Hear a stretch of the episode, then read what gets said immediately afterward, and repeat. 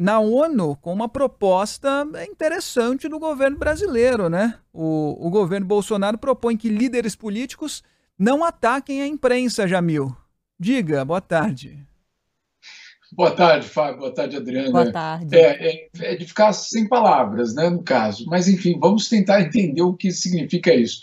O governo brasileiro, ao lado da Áustria e outros governos europeus, fez uma proposta aqui no Conselho de Direitos Humanos da ONU é, de uma resolução, uma resolução que convoca, que apela aos governos a adotar uma série de medidas para proteger jornalistas. Governo brasileiro, exatamente isso que vocês estão ouvindo. Governo Jair Bolsonaro, exatamente isso. Não é um outro poder, não é o Congresso, não é o Judiciário, estamos falando do Poder Executivo, que propõe isso, assina essa resolução que nós tivemos acesso. Ela só vai à votação nos próximos dias, nós conseguimos o acesso a essa resolução. Agora, muito interessante, Fábio, porque vamos, vamos colocar aqui em perspectiva o que é que aconteceu no Brasil nos últimos três anos e meio. Um governo que ataca a imprensa praticamente de forma diária, chegou a fazer, fazer gestos obscenos para os jornalistas em Brasília. É, para a gente colocar também em números, a Abrage, Associação Brasileira de Jornalismo Investigativo, avalia que Bolsonaro e seus filhos fizeram 801 ataques contra a imprensa desde 2021, não é desde o começo do governo, só desde 2021. E aí temos diversos outros elementos mostrando que, obviamente, existe um ataque deliberado contra a imprensa por parte do Poder Executivo.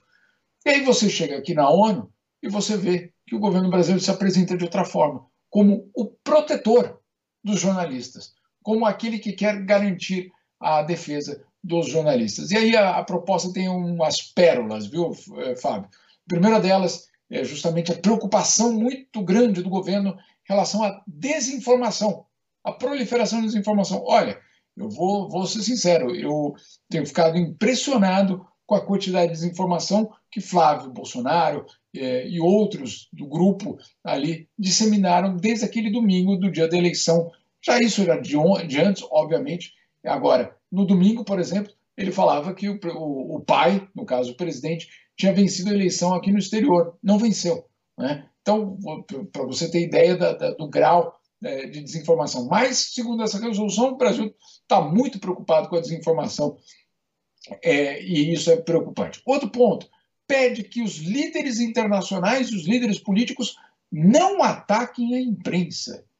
E aí eu fiquei pensando, será de quem que ele estava falando?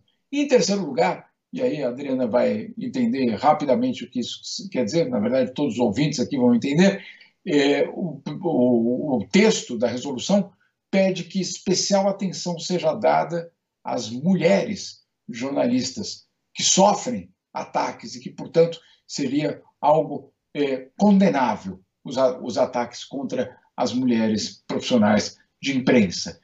É, se eu não me engano, nos debates é, na, na, campanha eleitoral, inclusive na Band, é, vimos o presidente fazendo ataques contra mulheres jornalistas. Eu fico me perguntando: será que o presidente ficou sabendo que o seu próprio governo apresentou essa resolução aqui na ONU, Fábio? É, inclusive foi o ponto que mais repercutiu do debate da Band, foi justamente o ataque Exato. dele à jornalista Vera Magalhães. Ô, ô, Jamil, tem manchete quando você lê a primeira vez, você fala assim, não, não, tá errado. Aí você lê isso. a segunda vez e fala assim, não, não, não, mas, mas parece que é isso mesmo. Aí na terceira vez eu falei pro Fábio assim, manda o Jamil passar o endereço desse Brasil, então. Onde é que fica esse Brasil? Que a gente compra passagem agora. Vambora! É, mas olha, é, olha, Adriana, é muito curioso, porque eu, por exemplo, eu não sabia dessa resolução, sinceramente.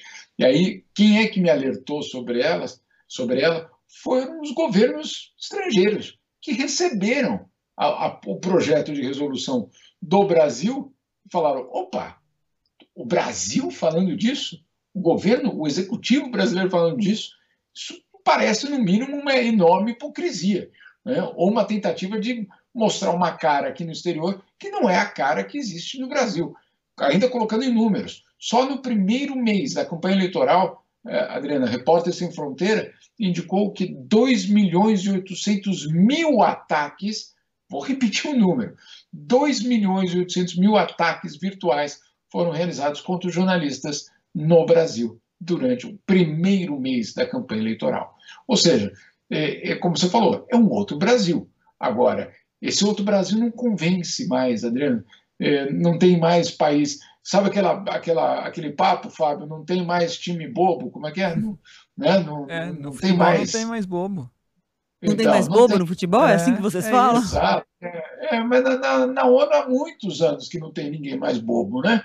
É, e que olha para um documento desse e fica entre a ironia, a risada, o deboche, mas também uma enorme preocupação em relação à credibilidade de um governo que acha que pode chegar aqui e apresentar uma resolução dessa e achar que o mundo vai acreditar que, de fato, no Brasil, os jornalistas são protegidos, principalmente as mulheres jornalistas. Basta perguntar para as nossas colegas Patrícia Campos Melo, Vera Magalhães e tantas outras que também passam por isso.